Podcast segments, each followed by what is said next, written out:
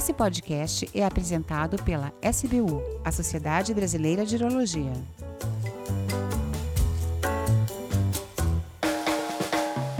Olá pessoal, eu sou o Dr. Ricardo Vita, médico urologista da cidade de São Paulo.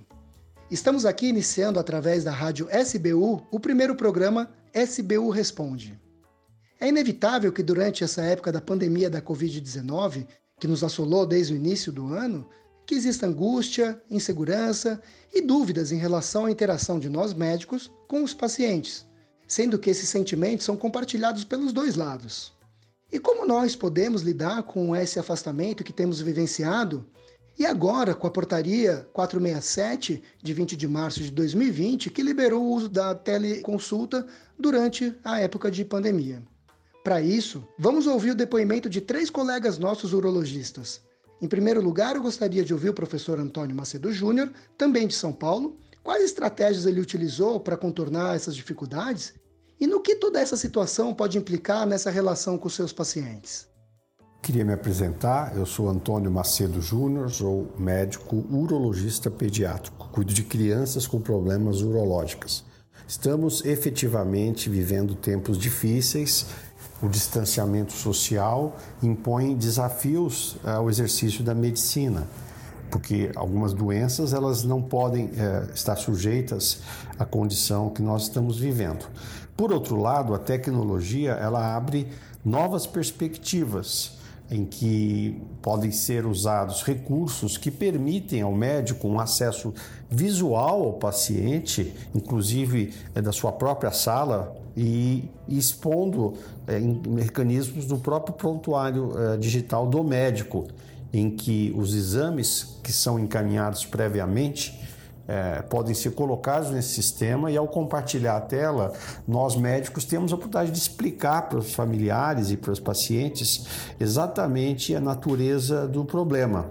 Isso é muitas vezes é confortante. Isso também abre uma perspectiva para que pacientes de cidades remotas que tenham dúvidas ou que queiram uma, avalizar uma opinião de algum médico local, talvez por um médico com maior volume de experiência e mais recursos de uma cidade de referência, isso é uma tecnologia possível.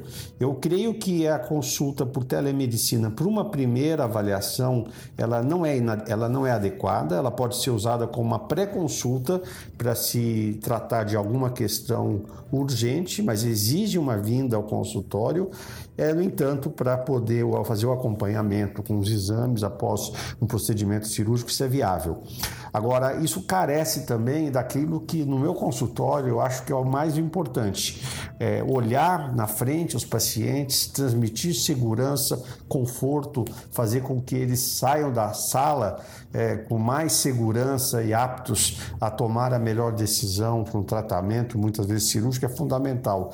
E a emoção que a consulta uh, pode gerar, ela não se supera. Então, aí que a medicina deixa de ser uma ciência e passa de ser uma arte. Excelente, Macedo, muito obrigado. Mas nós sabemos que nas diversas regiões do nosso país as coisas transcorrem de formas diferentes. Então vamos ouvir agora o depoimento do nosso colega Alexandre Fornari, de Porto Alegre, como isso tem transcorrido por lá.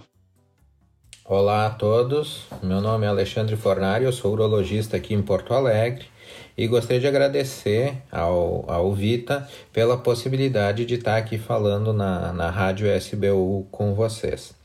A ideia é conversar um pouco sobre como foi a condução da prática urológica durante esse período da pandemia uh, aqui no, no nosso estado. Bom, eu trabalho em três lugares. Eu trabalho na Santa Casa, no Hospital Moinhos de Vento e no consultório.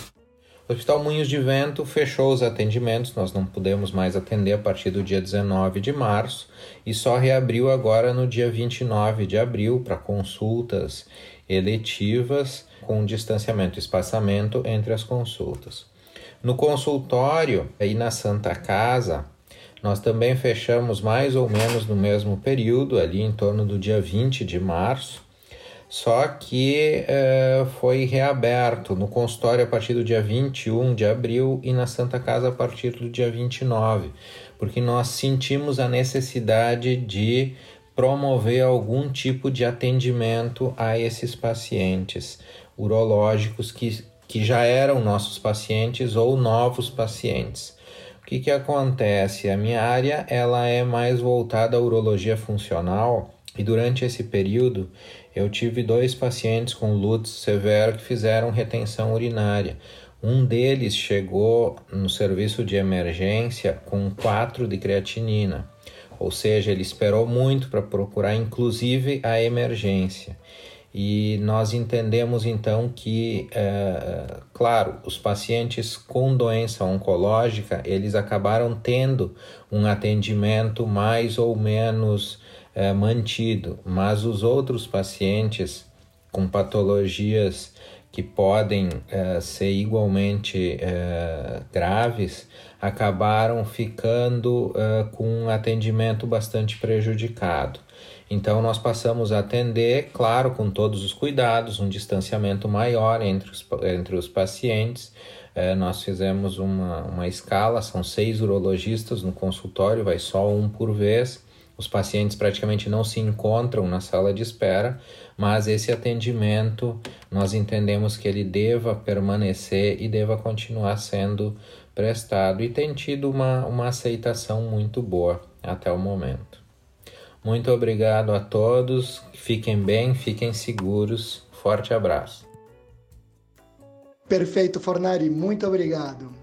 E a gente sabe que toda essa aceleração do processo de telemedicina propiciou novas oportunidades, novos sistemas, novas plataformas e novas iniciativas que acabam até por quebrar algumas barreiras que existem em um país continental como o nosso. Para isso, eu vou pedir agora o depoimento do Dr. Marcos Lucon, que é urologista aqui de São Paulo também. Olá, amigos. Eu vou dar um depoimento a respeito da teleconsulta e de um projeto que está sendo desenvolvido na Doutor Conecta, que é uma startup do qual eu faço parte.